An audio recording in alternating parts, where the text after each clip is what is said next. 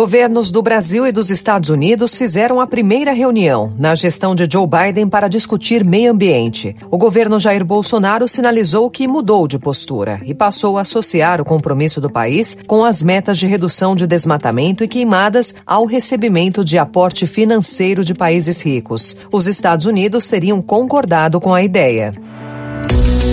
Estadão apresenta Notícia no seu tempo. Com essa informação, começamos mais uma edição do Notícia no seu Tempo, podcast do Estadão, produzido diariamente para você ouvir as principais notícias do jornal. Hoje é sexta-feira, 19 de fevereiro de 2021. Confira outros destaques. Governo quer antecipar 13º e abono para injetar 57 bilhões de reais. A medida ajudaria a segurar os efeitos do agravamento da pandemia sem ter impacto direto nas contas e daria fôlego à atividade enquanto se define uma nova rodada do auxílio emergencial. A partir de 1 de março também não haverá qualquer imposto federal no diesel por dois meses. Após um novo reajuste de combustíveis pela Petrobras, Jair Bolsonaro anunciou ontem que a partir de 1 de março março, não haverá nenhum imposto federal sobre o preço do óleo diesel, que fica 15,2% mais caro a partir de hoje. Brasil chega a 10 milhões de casos da Covid-19. Venezuela prioriza a vacinação de chavista. Mañana, jueves 18 de febrero, arrancamos la vacunación de todo el personal sanitario del país. A gente que imaginava que a democracia fosse perdurar. Infelizmente não foi. Ditadura na trilha de Pelé. Documentário mostra como a política seguiu a trajetória do rei. Em Metrópole, a primeira reunião entre o governo brasileiro e o governo dos Estados Unidos para tratar do meio ambiente foi marcada por um recado claro enviado pelo presidente Jair Bolsonaro. O Brasil vai se comprometer com metas de redução de desmatamento e queimadas se houver a injeção direta de dinheiro estrangeiro no país. A ideia agora é mostrar claramente que houve uma mudança de postura sobre o assunto. No ano passado, em reunião com líderes de países que compõem a Amazônia Legal, Bolsonaro garantiu que o país se dedica à preservação da floresta floresta. Nosso empenho é grande, é enorme no combate aos focos de incêndio e ao desmatamento. Os Estados Unidos teriam concordado nessa reunião com a ideia do acordo financeiro para apoiar ações relacionadas ao ambiente, mas não foram discutidos prazos, valores e meios de repasse dos recursos para o Brasil. Quase sete meses depois de decolar da Terra, a espaçonave Rover Perseverance pousou ontem, pouco antes das seis horas da tarde, no horário de Brasília, no planeta Marte. A missão da NASA vai buscar sinais de vida no planeta vermelho. Para isso, o robô vai recolher amostras de rochas e sedimentos marcianos e os trará de volta à Terra pela primeira vez na história. Às vésperas de completar um ano do primeiro caso de Covid-19, o Brasil atingiu ontem a marca de 10 milhões de infectados pelo vírus. Mesmo com a esperança da vacina, especialistas ouvidos pelo Estadão avaliam que o país ainda terá desafios antes de ver diminuírem os casos. O Brasil é o terceiro país a atingir a marca, atrás de Estados Unidos e Índia. Companhias aéreas vetam o uso de máscara com válvula. A Latam decidiu proibir alguns tipos de máscaras faciais em seus voos. Azul, Lufthansa e Air France também já tinham adotado recomendações da OMS.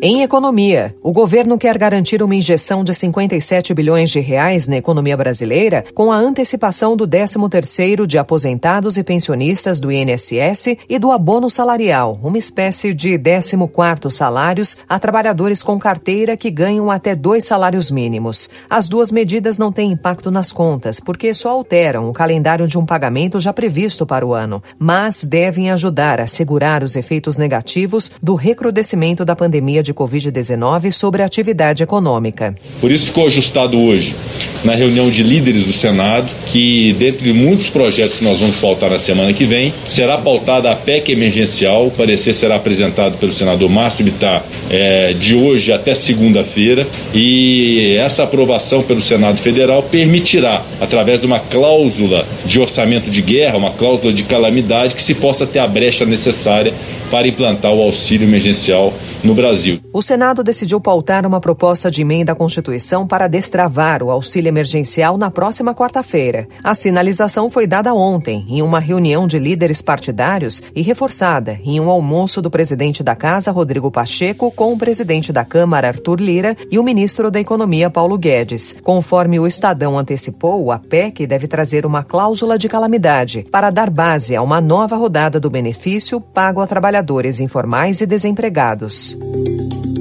A partir de 1 de março também não haverá qualquer imposto federal no diesel por dois meses, até para ajudar a contrabalancear esse aumento, no meu entender, excessivo da Petrobras, mas eu não posso interferir, nem iria interferir na Petrobras, tá? se bem que alguma coisa vai acontecer na Petrobras é, nos próximos dias, você tem que mudar alguma coisa, vai acontecer. Após um novo reajuste de combustíveis pela Petrobras, o presidente Jair Bolsonaro anunciou ontem, durante uma live semanal no Facebook, que a partir de 1 de março não haverá qualquer imposto federal sobre o preço do óleo diesel. Ele reforçou que não pode interferir na estatal, mas ressaltou que a medida vai ter consequência. O gás de cozinha também terá impostos federais zerados. Notícia no seu tempo.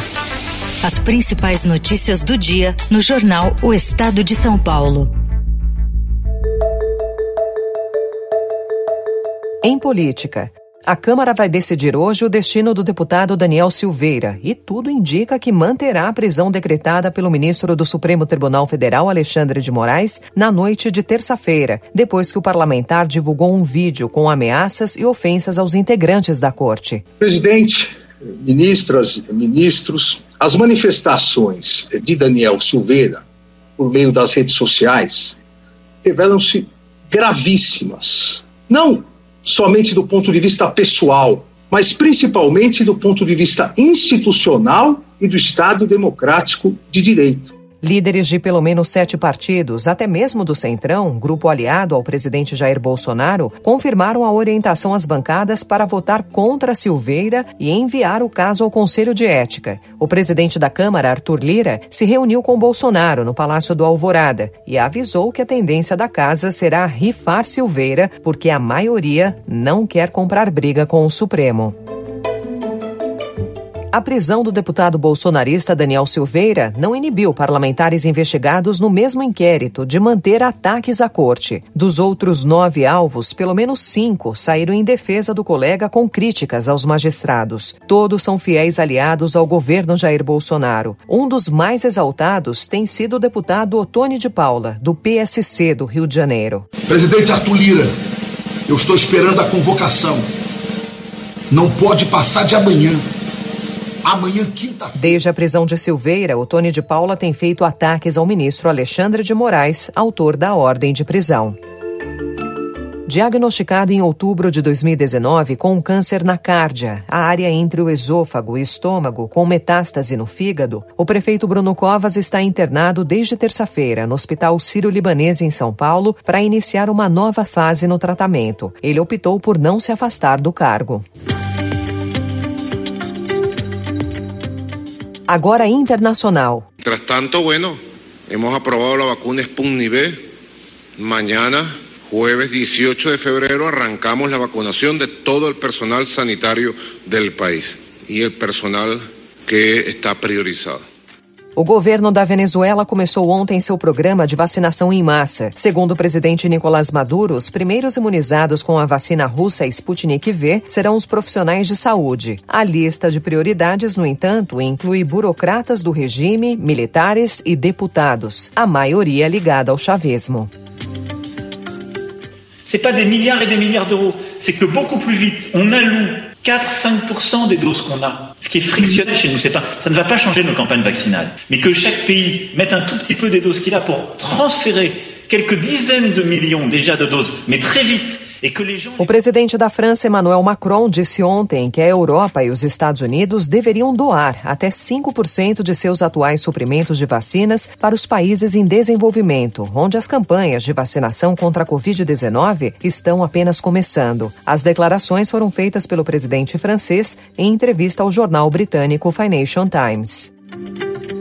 Legisladores democratas apresentaram ontem a proposta de Joe Biden para a imigração, um pacote que inclui planos para regularizar a situação de cerca de 11 milhões de imigrantes que vivem nos Estados Unidos sem documentos e a expansão de vistos de trabalho. O senador democrata Bob Menendez anunciou a proposta, citando os 80 milhões de americanos que votaram em Biden e criticando a postura do governo Donald Trump. We're here today because last November, 80 million Americans voted against Donald Trump and against everything he stood for. They voted to restore common sense, compassion, and competence in our government. And part of that mandate is fixing our immigration system, which is a cornerstone of uh, Trump's hateful horror show. Em esportes. O Palmeiras vai fechar a temporada 2020 com conquistas marcantes e recompensas valiosas para os cofres do clube. Mesmo sem o calendário terminar, o Alviverde terá somado ao fim das competições mais de 200 milhões de reais em premiações pelos títulos e boas campanhas. O valor poderá chegar a 229 milhões de reais se a equipe for campeã da Copa do Brasil e terminar o Campeonato Brasileiro na melhor posição possível dentro do cenário atual, que é o terceiro posto. 京オリンピック・パラリンピック競技大会組織委員会の会長に選任をされました橋本聖子でございます。O Comitê Olímpico de Tóquio 2020 nomeou ontem Seiko Hashimoto, ministra do gabinete japonês, encarregada da Olimpíada e da Igualdade de Gênero, para substituir Yoshiro Mori, de 83 anos, que renunciou na semana passada após repercussão internacional negativa por causa de comentários machistas. A escolha de Seiko, de 56 anos, medalhista olímpica na patinação, representa uma mudança radical de geração e de gênero para o comitê.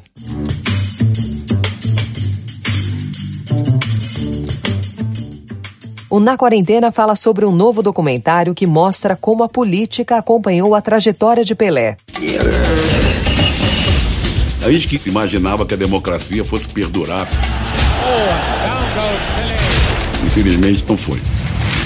O filme abre em clima de uma festa anunciada, os momentos que antecedem a final da Copa de 1970, no México, onde o Brasil se tornou tricampeão mundial ao golear a Itália por 4 a 1. Foi a consagração de uma geração de craques, mas também a afirmação do rei do futebol. Mas é justamente a voz de Pelé que se ouve, em off, fazendo uma alarmante confissão. Naquele momento, eu não queria ser Pelé. E é com esse enigma que começa Pelé, documentário original da Netflix, que estará disponível no streaming a partir da terça-feira, dia 23. O filme se estrutura de forma a justificar tal desabafo. É justamente esse caminho que torna o documentário distinto dos demais. Sim, são mostrados muitos gols, como não poderia ser diferente, mas a ascensão de Pelé no mundo do futebol passa a interessar ao meio político. E tem sugestão de mais um documentário, 76 Days.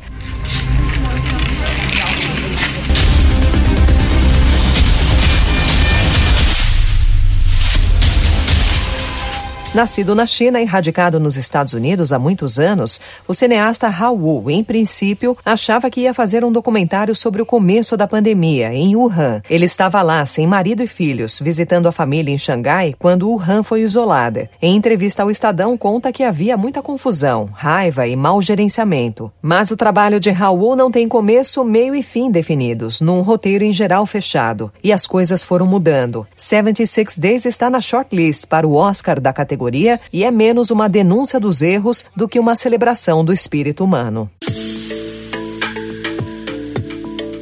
Encerrando mais uma edição do Notícia no seu tempo, com a apresentação e roteiro de Alessandra Romano, produção e finalização de Felipe Caldo. O editor de núcleo de áudio é Emanuel Bonfim. Obrigada pela sua companhia e bom fim de semana. Você ouviu Notícia no seu tempo.